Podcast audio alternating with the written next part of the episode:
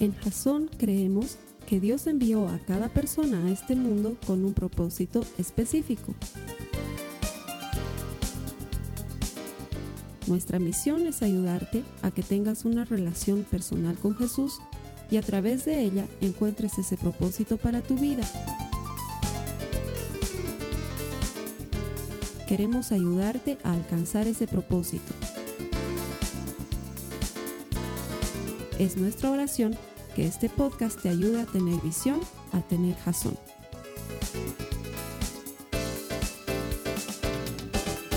Gracias por conectarte con nosotros a través de los servicios que colocamos para ti en Internet. Lo hacemos motivados a ayudarte a desarrollar una relación personal con Cristo que te transforme en un auténtico discípulo, un verdadero seguidor de Él, convencidos de que todo el que encuentra a Dios encuentra vida. Nuestro deseo, nuestro anhelo y nuestra oración es que encuentres vida en la palabra de Dios. Muchas gracias por conectarte y que el Señor te bendiga con lo que vamos a compartir hoy. A las personas que vienen aquí todos los domingos, se los digo con corazón sincero y con amor, gracias por elegir venir el domingo porque es una opción, es una elección. Podrías estar haciendo otra cosa, pero has optado por venir a la iglesia y cada vez que vienes a la iglesia la palabra de Dios promete que recompensa a los que le buscan y personalmente me siento honrado de servirte. Creo que soy el pastor más afortunado de todo el planeta Tierra, porque no solamente tengo la iglesia más generosa, más amistosa y más cariñosa del mundo, pero además los más churros y churras de la vida.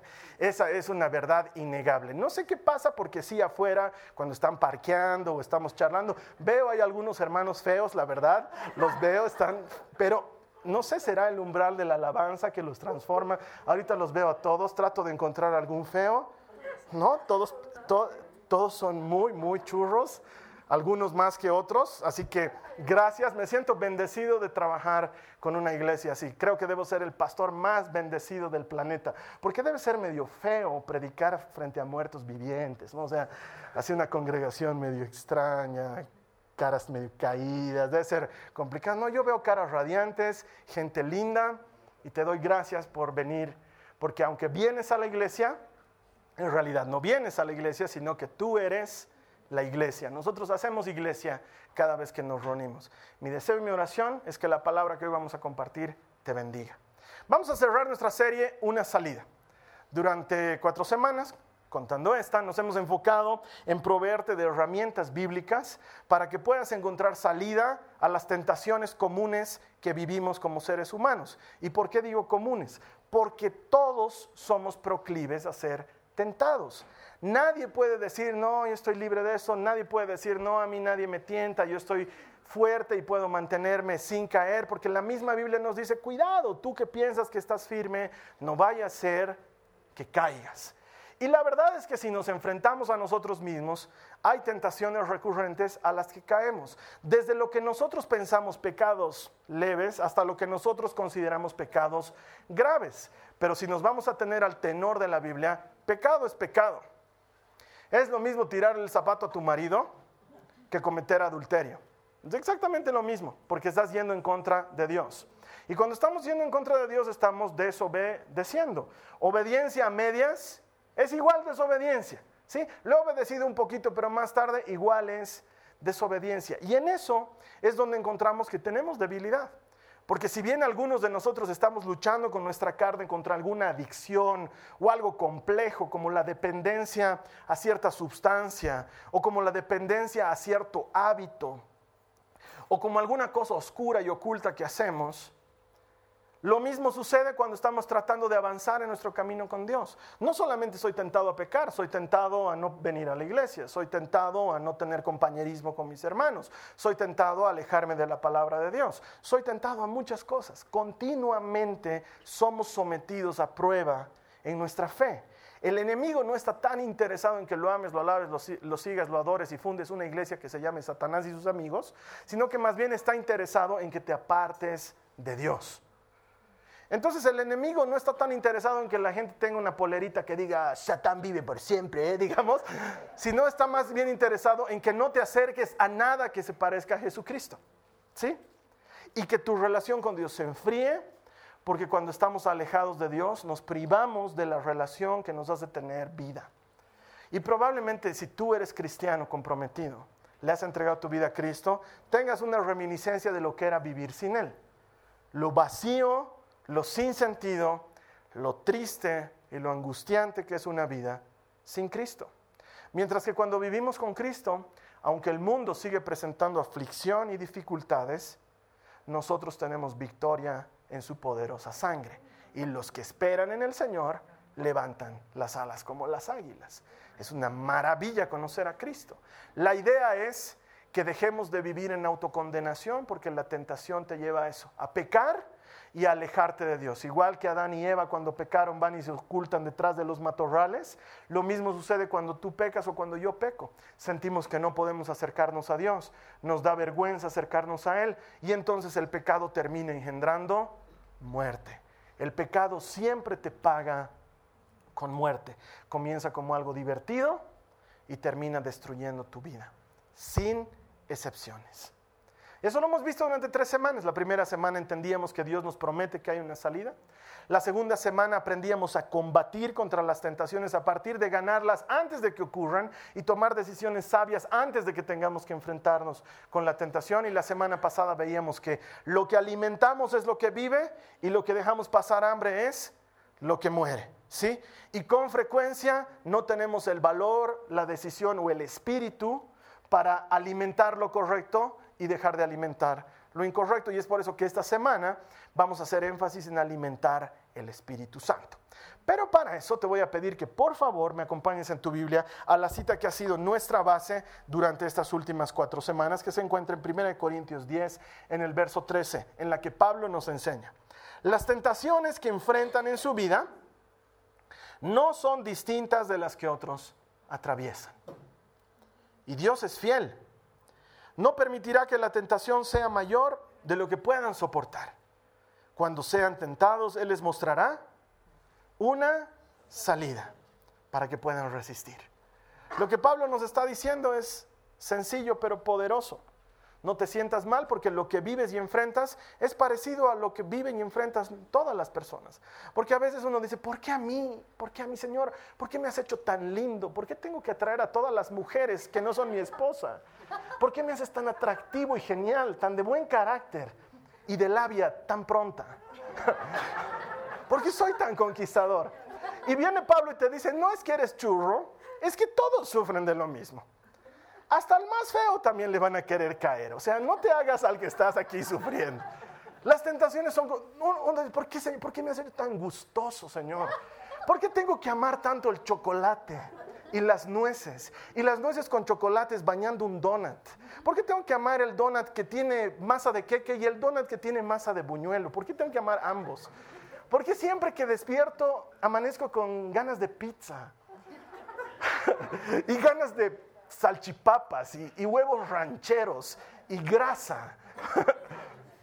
y Dios te dice, todos tienen el mismo problema. Porque el ser humano tiende a lo incorrecto, tiende a lo que lo aleja de Dios. Eso nos está diciendo Pablo, no te hagas al que está sufriendo a lo que los demás no sufren, todos sufren de la misma manera. Y sin embargo, Dios es fiel. Para todos Dios es fiel. Y siempre te va a proveer una salida. Te anticipo que la salida nunca va a venir en forma de magic pill. Para las personas que están esperando, ojalá Dios, algún día los científicos inventen esa pastilla que cuando comas pizza, luego tomes la pastilla del día después y te haga absorber. Eso no va a pasar, eso no va a suceder. Eso no va a suceder. Pero Dios iba a proveernos de otras salidas. Y lo que veíamos en la semana pasada es que necesitamos alimentar lo correcto. Si alimentas el espíritu, tu espíritu se va a hacer fuerte. Pero si alimentas tu carne, además de que va a crecer, tu carne se va a hacer fuerte en ti. Y cuando estoy hablando de alimentar la carne, no estoy hablando solamente de temas de comida. Estoy hablando de cualquier tipo de cosa que te esclavice. Lo que sea que te esclavice. Dios no nos quiere esclavos de nada. Ni de lo más complejo que puede ser éxtasis o heroína, hasta lo más simple que puede ser tu celular. Dios no nos quiere esclavos de nada. Y tú sabes cuando una esclavitud te está alejando de las personas que amas o de tu relación con Dios. Alimentar tu espíritu va a hacer que tu espíritu esté fuerte y Él te ayude a resistir la tentación. alimentar la carne va a hacer que el espíritu se calle en nosotros, se contriste y nuestra carne gane sobre la batalla que permanentemente ocurre dentro nuestro. Entonces, investigando, he encontrado que un señor de nombre Bruce Alexander, un científico, había estado haciendo durante muchos años un experimento con ratas para lograr determinar actitudes en relación a la adicción, porque nos parecemos en muchas cosas con las ratas cuando se trata de adicciones. Entonces, en lugar de hacer pruebas con humanos, hacen pruebas con ratas. Y lo que hizo este señor es sometió a un grupo de estudio de muchas ratas, las metía en una caja, y ponía dos bebederos de agua en la caja. Un bebedero contenía agua 100% pura y cristalina y el otro bebedero contenía eh, pequeñas, eh, ¿cómo se dice? Disoluciones, diluciones, no sé, pues había disuelto, ¿sí? Había disuelto algo de cocaína y heroína en el otro botellón. Algo, no mucho. Después de una semana de estudios, el 100% de las ratas no solamente que se había vuelto adicta al botellón que tenían las sustancias controladas, sino que habían muerto por una sobredosis. El 100% de las ratas. Entonces él dijo, mientras hacía sus estudios, esto no me arroja ningún resultado realmente relevante. Hay droga y hay otra opción. Consumen droga y se mueren. No, no me está diciendo mucho. Entonces dijo, mejor cambiaré el modelo de estudios y entonces creó Ratalandia. ¿Sí? Un lugar donde habían bolas para que las ratas se metan y den vueltas allá adentro. Y estas pequeñas eh, cositas en las que a las ratas les gusta hacer ejercicios, no sé cómo se llaman, son unas rueditas. Y, y habían laberintos para que las ratas jueguen. Y había queso por todas partes. Y cuando metían una rata macho, entonces el hombre también metía una rata hembra para que se encuentren entre macho y hembra y rateen por ahí lo que las ratas suelen hacer y sean felices. Entonces había diversión, había comida, había esparcimiento, había ejercicio, había de todo. Y habían dos botellones, uno con agua normal y el otro con agua que contenía un poco de heroína y un poco de cocaína. Y volvió a hacer el estudio durante un par de semanas. E increíblemente, después de las dos semanas, no hubo una sola rata que muriera por sobredosis de drogas.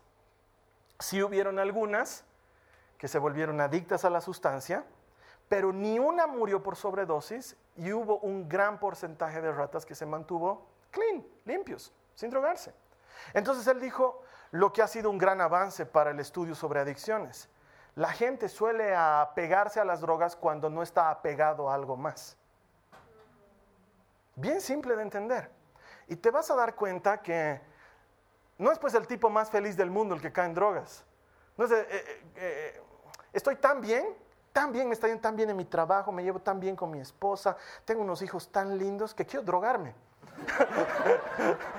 voy a hablar con algún amigo y le voy a pedir que me, porque yo conozco un amigo de un amigo que sí me lo puede conseguir, entonces no, no funciona así generalmente, es la, la falta de apego a algo, la separación con lo que es importante para ti, los problemas los que te llevan a ser dependiente de algo.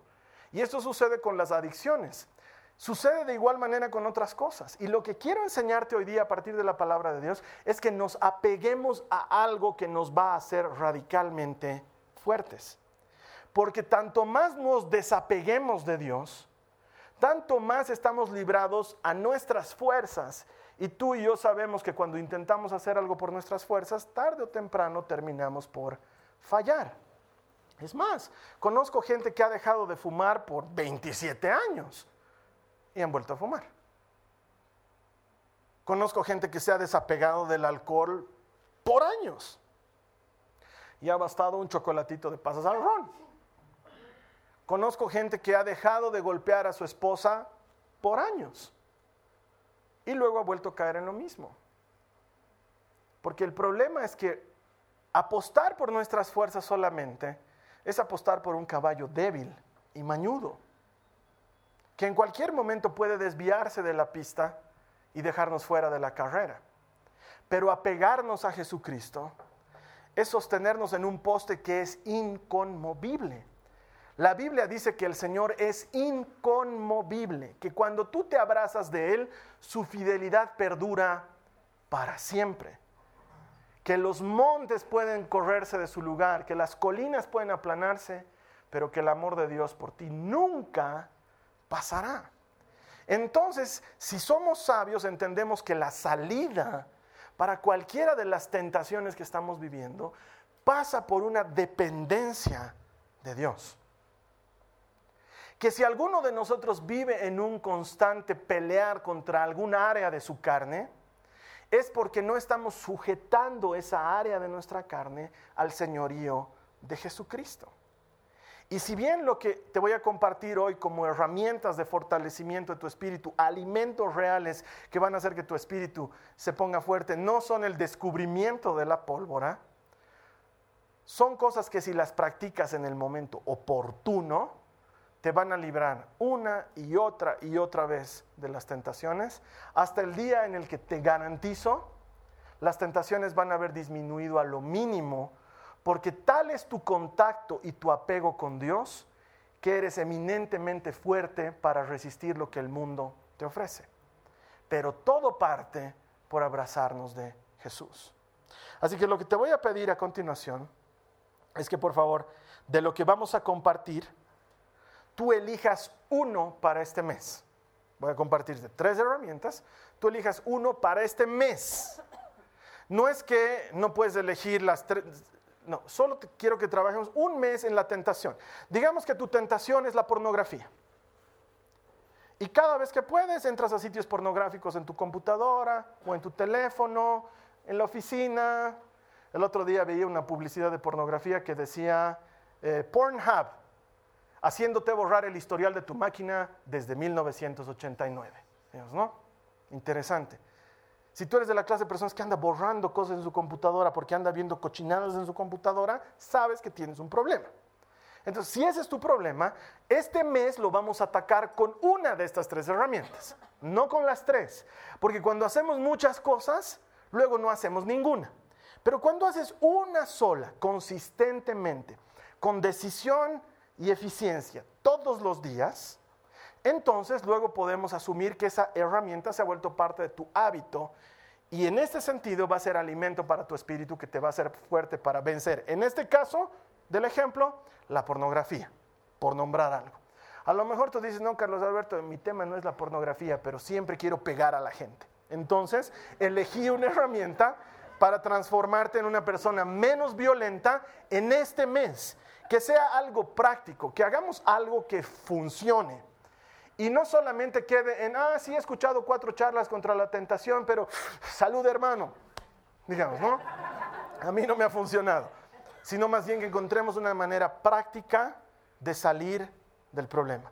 Un mes, solo un mes de aplicar una de estas cosas. La primera, hay que alimentar el espíritu con oración. Ah, ya sabía que ibas a decir eso, Carlos Alberto. Deberías haberlo estado esperando porque además es el año de la oración. ¿Vamos a orar o nos vamos a morir? ¿Nos vamos a transformar en una iglesia que ora o vamos a dejar de ser iglesia? Y parece algo obvio, pero ¿alguna vez te has puesto a orar en el momento de la mera, mera tentación? Es decir, otra vez volvamos al ejemplo. Estás buscando con tu mouse información normal, tranquila. En Google has entrado a buscar la historia de los espartanos, ¿no? Hay un sitio que te dice la verdadera historia de los espartanos. Haces clic, ¡pum! Y lo primero que salta es hermosas ucranianas. Tú sabes que el internet es así. Hermosas ucranianas quieren chatear contigo. Tú eres débil. Has estado luchando contra la pornografía por meses. Pero ves ahí la foto de la, ucraniana y está simpática la chica. Entonces decides entrar al sitio. Empiezan a saltar las fotos. ¿Alguna vez has, en ese momento, orado, cerrado tus ojos y dicho, Señor Jesús, te entrego mis ojos y mi mente para que se llenen de tu espíritu y no de las basuras que el mundo me ofrece? ¿Alguna vez lo has hecho? No, la gente sigue, sigue navegando, ese es el problema. No oras ese rato. Si bien deberíamos cubrirnos con oración antes, como lo hemos visto en semanas pasadas, y elegir sujetarnos a Cristo, eso es lo que nos decía Santiago, sométanse a Dios, resistan al diablo y Él huirá de ustedes. Deberíamos someternos a Dios con anterioridad. Es una herramienta poderosamente efectiva, el rato de empezar a orar. El rato que estás buscando tu zapato para lanzarle a tu marido, en lugar de decir, Señor, ayúdame a encontrar el zapato, decir, Señor, conténme, contén esta ira que siento en este momento. Ayúdame a no salirme de mis casillas y no expresarme con violencia. Dios te entrego mis manos en ese momento. Dios te entrego mi corazón y la furia que siento en este momento. En ese mismo instante, orar ese rato. Orar ese rato. Orar cuando estás por pecar, cuando estás por hablar mal de alguien, cuando estás levantando el teléfono para contarle lo que hizo tu amiga a la otra amiga que no tiene nada que ver. Es que Carlos Alberto, yo la estoy llamando para que oremos juntas. No sabes lo que he hecho ayer. Oraremos conforme te voy contando. Orar para que Dios refrene mis labios. Orar para que Dios contenga mi ímpetu. En ese momento. En el momento preciso. Joven, porque sobre todo esto les pasa a los jóvenes. Cuando estás con tu chica viendo la película, tú sabes que es peligroso apagar las luces y cerrar la puerta e ir a visitarla cuando los papás han viajado. Es peligroso, pero ya lo has hecho. Ese momento orar, no es que mi chica se va a dar cuenta, es que ese es el chiste. A ver, empezá a orar. Señor, por favor, no quiero hacer nada que esté alejado de ti. Tu chica va a empezar a... ¿Había sido cristiano vos? Sí, perdón. es un pequeño detalle que no te he contado. Pero listo, toda la magia del momento pasó, no necesitas ninguna ducha fría, funcionó en el momento. Si los dos son cristianos, cuando saben que las cosas están pasando de templado a caliente, tener la voluntad de cerrar en ese momento las puertas y decir, oraremos, estamos a punto de hacer algo que va a deshonrar a Dios, que nos va a proveer placer pasajero, pero culpa que permanece, y que tiene el potencial para destruir nuestra relación, y que si nos amamos, deberíamos hacerlo en este momento, orar y entregarnos a Dios para que el día de mañana seamos esposos y disfrutemos de lo que ahorita estamos queriendo comer como migajas y escondidas, cuando el día de mañana lo vamos a poder disfrutar en integridad. Si de veras nos amamos, hagámoslo. Oremos. Carlos Alberto, es que se va a perder toda la magia. Es verdad, es lo que quiero, que se pierda la magia. Porque la magia conduce al pecado y el pecado conduce a la muerte. Eres un pastor muy chapado a la antigua. No, los principios de Dios no van a pasar nunca. El hecho de que todo el mundo ahí esté feliz haciendo las cosas que les gusta no significa que sean buenas. Las cosas son buenas cuando Dios dice que son buenas y no son buenas cuando Dios dice que no son buenas. Y si en ese momento oras, en ese mismo momento oras, entonces vas a recibir fuerza del Espíritu. Mira lo que dice Mateo 26, 41. Manténganse despiertos, dice Jesús, y oren para que no caigan en tentación. A decir verdad, el espíritu está dispuesto, pero la carne es débil. No solamente deberíamos orar en ese momento, sino que deberíamos orar continuamente. Y tal vez de todas las cosas que te voy a mencionar hoy, esta sea la cosa que tú tengas que elegir porque dentro tuyo conscientemente dices, no oro, o no oro mucho, o no oro lo que debiera, o no oro como debiera. Para muchos de nosotros la única oración que hemos hecho en la semana es Dios justiciero, gracias por el puchero. Si es que hemos orado para bendecir nuestros alimentos. Para muchos de nosotros la única oración que tenemos en la semana es venir a la iglesia y orar en la iglesia.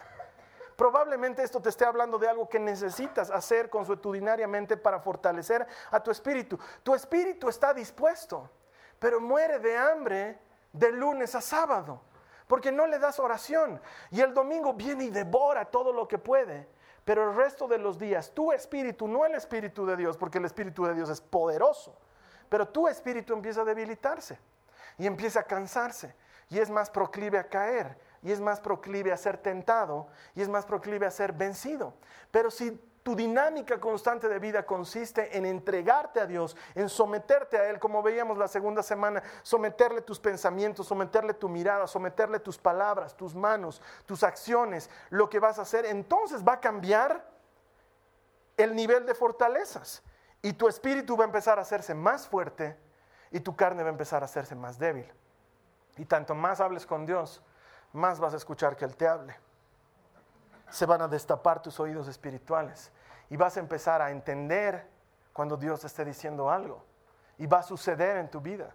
Pero cuando una persona escucha que yo digo esto, dice, eso de que Dios te hable medio, probablemente es porque a ti no te habla y probablemente es porque no oras. Porque en cuanto adquieres la dinámica de hablar con Dios, Él no se queda callado. Él empieza a operar en tu vida. Y la tentación puede ser fuerte, pero la oración es mucho más poderosa. Date cuenta que la Biblia nos dice, Jesús hablando a sus discípulos, oren para no caer en tentación. Porque es en tentación en que caemos. Nunca caemos en santidad.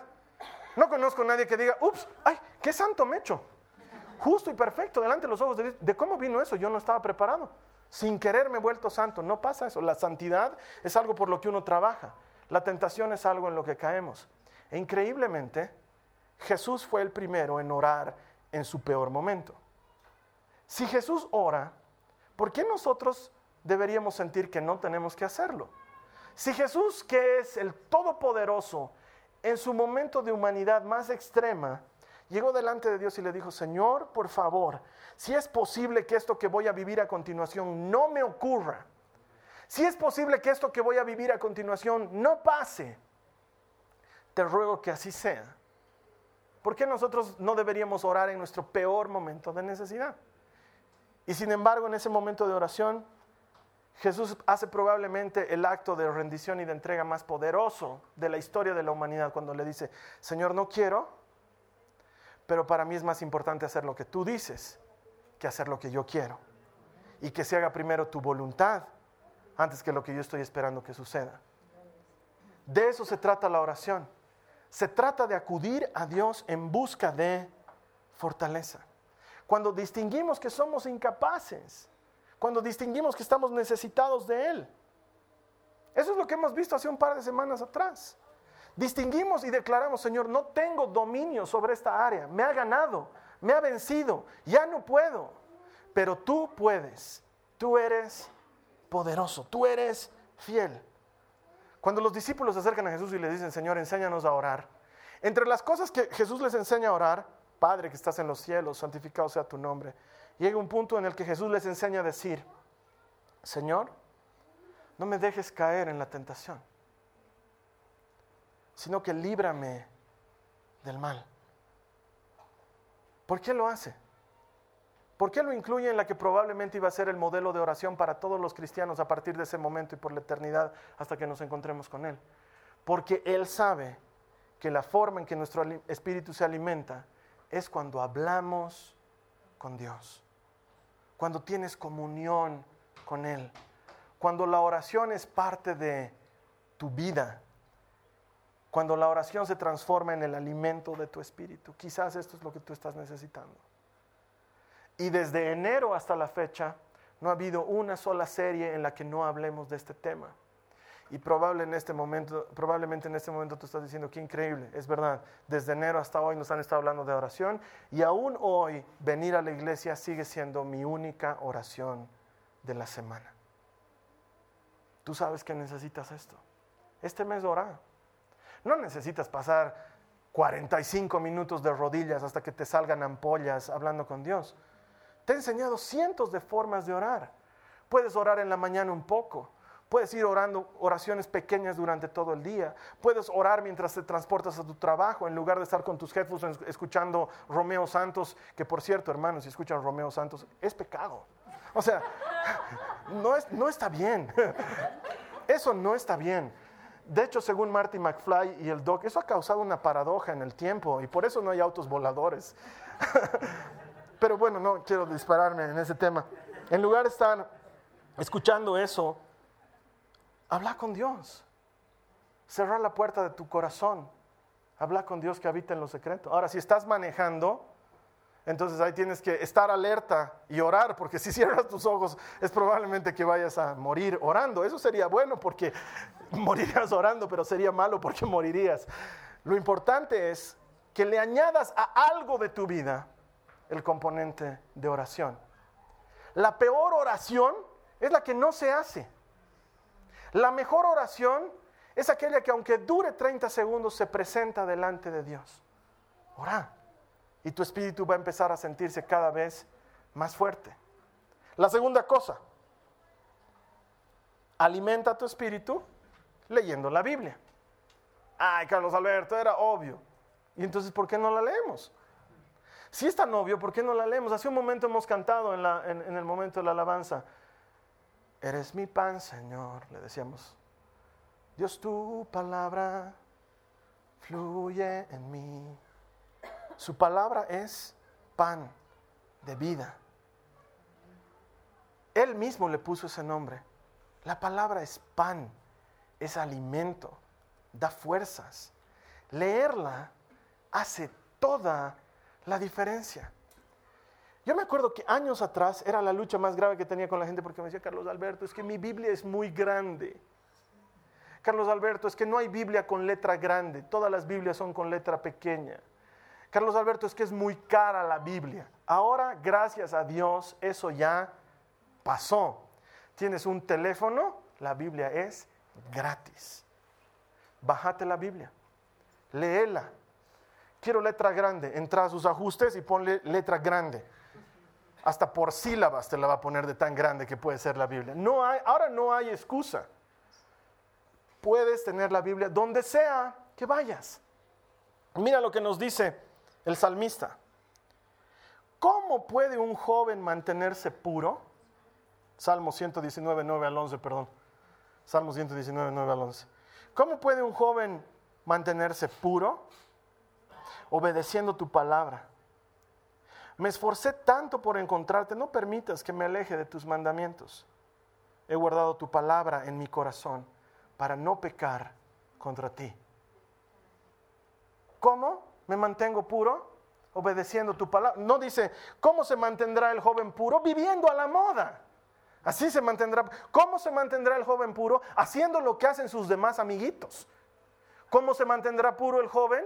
Frecuentando los lugares que frecuentan los chicos de su edad. No, ¿cómo dice? Guardando tu palabra.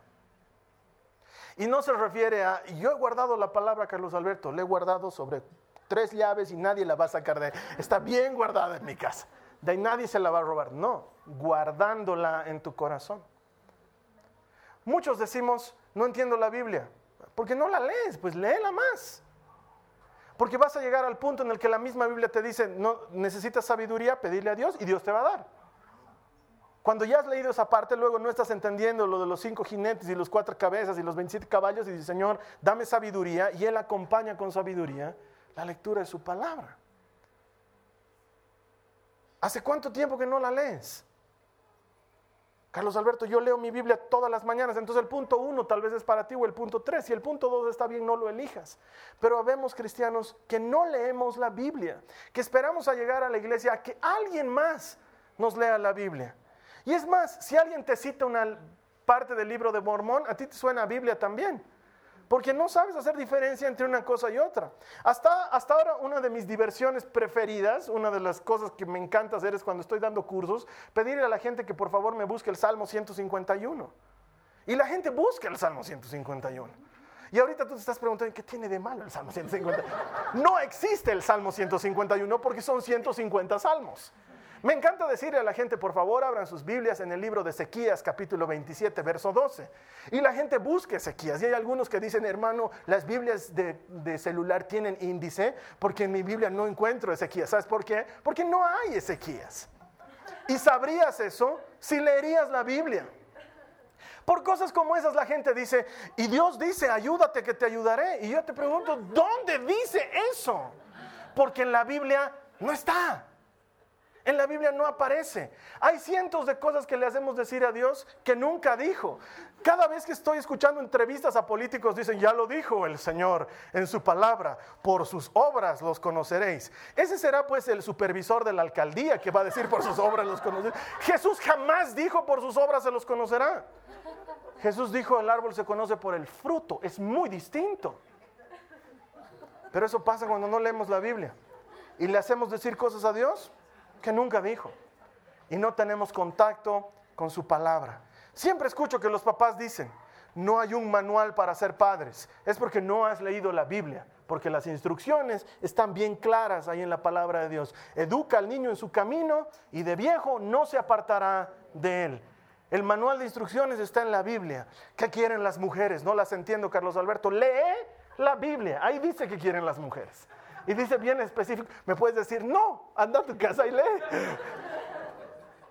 Anda a tu casa y lee. En la Biblia está todo. El manual de dirección para tu vida está ahí. Y deberíamos pasar tiempo en la palabra. Es bueno memorizar la Biblia. Ay, no, Carlos Alberto, en eso sí que por favor no, porque ya mi memoria ya no da. Pero claro, te sabes todas las canciones de Ráfaga de memoria. Porque yo se nota que no me querés. Se nota que ya no hay amor. Entonces ya no hay más que hacer. Y yo me dedico al alcohol. De memoria. Si puedes aprenderte de memoria, Ráfaga, puedes aprender de memoria lo que sea. La Biblia es buena memorizarla. ¿Por qué? Porque es auxilio oportuno en momento de necesidad. ¿Cuántas veces pasando por momentos de angustia la palabra que viene a mi corazón es no temas ni desmayes, yo estoy contigo, soy tu Dios, te doy fuerzas. ¿Por qué? Porque algún momento lo he leído, no me he imaginado que Dios lo ha dicho, no se lo ha atribuido a Él, lo he leído en su palabra. En algún momento, pasando por necesidad, creyendo que me era imposible, lo que viene el Espíritu a decirme a mi corazón es, todo lo puedo en Cristo, que me da fuerzas. Y cuando estoy como todos en algún momento de mi vida, nadie me quiere, todos me odian, ¿qué voy a hacer? Dios viene y me dice, aunque tu padre y tu madre te abandonaran, yo nunca te abandonaré. Memoriza citas bíblicas. Eres mi hijo amado, en ti me complazco. Pero los que esperan en el Señor levantarán alas y tendrán fuerzas y caminarán y no se cansarán y correrán y no se fatigarán. Créele al Señor. Al mismo Señor que dice, guarda mi palabra, habla de ella con tus hijos, compártela cuando salgas de viaje, anótala en el dintel de tu puerta, llévala anotada en tus vestiduras, habla de ella de día y de noche, no te apartes de ella ni izquierda ni a derecha, y entonces harás prosperar tu camino, en todo te irá bien. La palabra es Jesús mismo hablándote. ¿Cómo no va a dar fuerza a nuestro espíritu? ¿Cómo no va a alimentar a nuestro espíritu? Quizás es lo que estamos necesitando. Alimentarnos de la palabra, empezar a leerla. De hecho, es como Jesús venció las tentaciones. Si tú miras Lucas 4 o Mateo 4, donde Jesús fue tentado en el desierto por Satanás en persona, cuando Satanás viene y le dice, lindo, muy lindo, 40 días sin comer, capo. Pero si fueras el Hijo de Dios, harías que estas piedras se conviertan en pan. ¿Y qué le dice Jesús? No le dice, no quiero pan, no quiero pan, fuera de aquí. Te reprendo, te reprendo, Satanás, como hacemos muchos cristianos. No, Jesús le dice, no, porque escrito está, solo de, no solo de pan vive el hombre, sino de toda palabra que sale de la boca de Dios. Ya, ya, no hagas pan, pero salta. Uy, mira, de pronto estamos en la cúspide del templo y hay unos buenos 15 metros hacia abajo. Y si saltas, hay una buena probabilidad de que los ángeles vengan a tomarte en sus manos, porque escrito está que los ángeles no te dejarán tropezar en piedra alguna, sino que Dios mismo dará orden a sus ángeles para que te protejan. También he leído la Biblia. Y Jesús le dice, no le dice, fuera, sáquese, ¿por qué lees mi Biblia? Es de mí mi Biblia, no es de ti. Escrito está, no tentarás al Señor tu Dios. Ya bueno, perdón Jesús, me he dado cuenta que eres el Hijo de Dios. ¿Y qué hijo? ¿Qué hijo? Te dejo pasar todo si me adoras. Te doy todo además. ¿Qué quieres? El mega es tuyo. Te lo doy. Te lo entrego. ¿Planta nuclear quieres? Te doy planta nuclear. Lo que me pidas. Todo es mío. Te lo puedo dar. Las Vegas. ¿Quieres Las Vegas? Toma Las Vegas. Todo te lo doy. Solo cinco segundos de rodillas, papito rey campeón. Me dice, yo me voy a hacer a un lado. Nunca más contigo. Y Jesús le dice, escrito está. solo al Señor tu Dios adorarás. Solo a Él le servirás. Y la Biblia dice que el diablo huyó. Si Jesús hace eso, ¿qué nos hace pensar a nosotros que vamos a decir, cuídate, que te cuidaré, protégete, que te protegeré? Oye, el Satanás me está tentando, pero la Biblia dice, cuídate, que te cuidaré. ¿Dónde dice?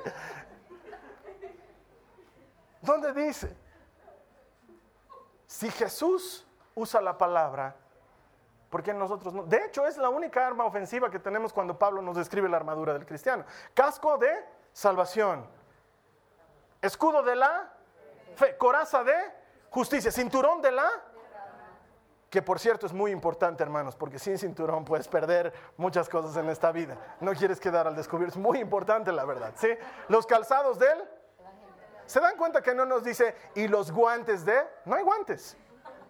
¿Se han dado cuenta? No nos dice y los guantes de las coderas, no hay. Pero ¿qué hay? La espada de la palabra, que es el Espíritu Santo. Es la única cosa que tenemos para contraatacar, para contraatacar a la tentación, para contraatacar al enemigo, para contratar aquellas cosas que quieren venir a destruir tu vida. Tal vez eso sea lo que tengas que elegir esta semana, leer su palabra. O finalmente, el tercer elemento, alimenta el espíritu con la compañía correcta. Mira lo que dice 1 Corintios 15, 33. Dice, no se dejen engañar. Las malas compañías corrompen las buenas costumbres. En los proverbios dice, júntate con necios y serás necio. Júntate con sabios y serás sabio. Eso es lo que dice la palabra de Dios. Y es bastante obvio, pero muchos de nosotros no lo hacemos. Es decir, si de lo que quieres huir es del trago, no vayas pues al viernes de soltero. Es que es fácil darse cuenta. Pero es que mis amigos, yo quiero mantenerlos a mis amigos. Además, eventualmente los voy a traer a la iglesia y los voy a convertir. Les voy a enseñar a no tomar. Voy ahí, Carlos, para no tomar. Y con el ejemplo les estoy enseñando que se puede fiestear sin tomar. Hermano, hay cosas en las que tenemos que decidir. Hay relaciones tóxicas. Hay amistades que te están llevando al hoyo y que te van a hundir. Pero hermano, no queremos traer a todos a Jesucristo. Sí, pero hay que saber elegir cuándo estás trayendo a alguien a Cristo y cuándo te está alejando a alguien de Cristo. Cuándo estás enamorando con alguien que te aparta de Dios y cuándo estás enamorando con alguien que te acerca a Dios. Cuándo estás trabajando con alguien que te aparta de Dios y cuándo estás trabajando con alguien que te acerca a Dios. Eso alimenta nuestro espíritu. Nos da fortaleza. Y por eso existe la iglesia. Por eso es que es bueno que te metas más en cosas de la iglesia. Porque si bien los cristianos no somos perfectos, y estamos lejos de serlo, hablamos el mismo idioma. Cuando nos reunimos, nos reunimos para estudiar la palabra. Nos reunimos para tener compañerismo cristiano. Nos reunimos para apoyarnos unos a otros. Hay cientos de actividades que te van a servir, si no en esta iglesia, en otras. Eres libre de ir a donde quieras. No necesitas permiso del pastor para seguir alimentándote. Anda y alimentate.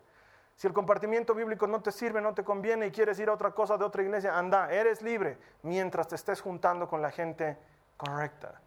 Mientras te rodees de personas que hablen palabras de ánimo a tu vida, no palabras que destruyan. Mientras te rodees de personas que creen exactamente en lo que tú crees. Tenemos que caminar juntos entre cristianos. Por eso hay compartimientos bíblicos, por eso hay grupos de matrimonios, por eso hay nuestro grupo de hombres, por eso está a punto de iniciar nuestro grupo de mujeres. ¿Para qué? Para que encuentres gente que alimente tu espíritu. Porque tú conoces a los otros, los vampiros que te agarran del cuello, te chupan la sangre y te dejan sin nada. Y tú dices, ay, no quiero encontrarme con el fulano de tal sabes con qué gente deberías juntarte y te sigues juntando con las personas equivocadas. Es importante juntarse con la gente correcta. Te vengo diciendo esto desde el día uno que hemos iniciado Jason. Conseguirte un Pepe Grillo. ¿Qué es eso? Es una persona a la que le rindo cuentas de mi vida. Es bueno, es útil, es importante. En la Biblia hay cientos de ejemplos de alguien en autoridad rindiéndole cuentas a alguien más. El rey que camina solo se mete en el hueco y nadie lo puede sacar. Pero Eclesiastés nos dice, mejor son dos que uno, porque se pueden ayudar, se pueden dar calor en el frío o protegerse del enemigo espalda con espalda. Necesitamos encontrar a alguien a quien rendirle cuenta de nuestras vidas. A quien decirle cómo está yendo nuestros progresos en cuanto a nuestra tentación. Alguien con quien ser honesto y decirle, tengo problemas con esto, tengo problemas con el otro, mi tentación va por este lado. Gente que ore por ti y te ayude. Pero lo más extraño que me pasa en la vida y que lo veo siempre es que la gente se divorcia y hacen clubes de divorciadas para hablar mal de los hombres. Entre divorciadas y para aconsejarse entre ellas. ¿A qué? Si no pudieron hacer funcionar un matrimonio. ¿Qué les hace pensar que trayendo una amiga con problemas en su matrimonio le van a ayudar? No funciona así. Tienes que buscar gente que te ayude a salir adelante y no tengo nada en contra de los divorciados o las divorciadas. Pero creo que entre dos ciegos no nos podemos ayudar. Creo que un divorciado necesita un grupo de matrimonios. Eso es lo que necesita. Creo que un alcohólico necesita un grupo de gente que ha vencido el alcohol, no un viernes de soltero. Creo que un chico que está metido en pandillas necesita un grupo de jóvenes que amen a Cristo no un grupo de jóvenes que le enseñen a matar. Necesitamos juntarnos con la gente correcta. Eso alimenta nuestro espíritu. Serás tan fuerte como tan honesto puedas ser. Mientras lo sigas guardando como un secreto, seguimos siendo débiles. Pero si puedes hablarle a alguien y decirle, tengo este problema, vas a encontrar una manera de salir adelante. Durante cuatro semanas hemos tratado de hacer esto. Hemos tratado de enfocarnos en encontrar una salida. A partir de hoy, como Pilatos, me lavo las manos. He cumplido mi trabajo. Te he avisado cómo salir de la tentación. No puedes decir, Señor, nunca me predicaron al respecto y estuve hundido en mi pecado años de mi vida. Cuatro semanas le hemos dedicado a encontrar una salida. Dios no es mentiroso. Si Él dice que siempre hay una salida, es porque siempre hay una salida. Elegí algo para el siguiente mes, orar. O elegí leer su palabra para el siguiente mes. ¿Y eso quiere decir, Carlos Alberto, que puedo dejar de orar? No, quiere decir que estás enfocado en leer la palabra. Elegí cambiar de amistades. A lo mejor tu problema no es la oración ni la lectura. A lo mejor tu problema son las amistades. Haz algo radical este mes y te aseguro que de aquí a un mes lo que hoy era una tranca y un hueco y un problema, de aquí a un mes se va a transformar en la prueba de que Dios te saca de las pruebas. Pero haz algo sostenido. Te voy a invitar a que terminemos este momento con una pequeña oración muy simple en la que tú le digas al Señor qué vas a hacer el próximo mes de manera consciente y decidida para salir del problema que te tiene prisionero en tu vida.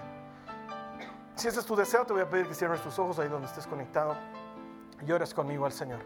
Señor Jesús, nos entregamos a ti y te pedimos, Señor, nos ilumines con tu espíritu para que seamos capaces de tomar decisiones correctas para alimentar nuestro espíritu y dejar morir nuestra carne. En el nombre de Jesús, danos sabiduría y danos fuerza para tomar esta decisión. Y ayúdanos en este propósito. Padre, nos entregamos a ti, creyendo que tú eres capaz de hacer en nosotros más de lo que te pedimos y más de lo que creemos. Ahora dile al Señor lo que has elegido hacer para este mes. Dile, Señor, este mes he elegido orar. Señor, este mes he elegido leer tu palabra. Señor, este mes he elegido separarme de las amistades que no me convienen y juntarme con gente que me conviene. Dios, dame fuerzas para mantenerme en esta decisión y ayúdame a llevarla a buen término. Si tú prometes que hay una salida, yo te creo, Señor, y sé que estoy pronto a encontrarla. En el nombre de Jesús. Amén. Si tú has hecho esta oración, mi oración es que el Señor te entregue la fuerza que le has pedido. Él siempre responde a nuestras oraciones. No hay, para Dios no hay hijos de primera y segunda categoría. El que clama a Él siempre recibe una respuesta de Él. Estoy seguro que Él va a responder tu necesidad y tu oración. Te voy a esperar aquí la siguiente semana para que sigamos compartiendo más de la palabra de Dios y en tanto tú y yo nos volvamos a encontrar, que el Señor te bendiga. Esta ha sido una producción de Jason Cristianos con propósito. Para mayor información sobre nuestra iglesia o sobre el propósito de Dios para tu vida, visita nuestro sitio web www.jason.info. Allí encontrarás muchos recursos para animarte en tu relación con Dios, enseñanzas, nuestro blog, prédicas y mucho más. Te lo deletreamos www.jazon.info. También puedes visitarnos en nuestro sitio en Facebook www.facebook.com barra Que Dios te bendiga abundantemente. Muchas gracias.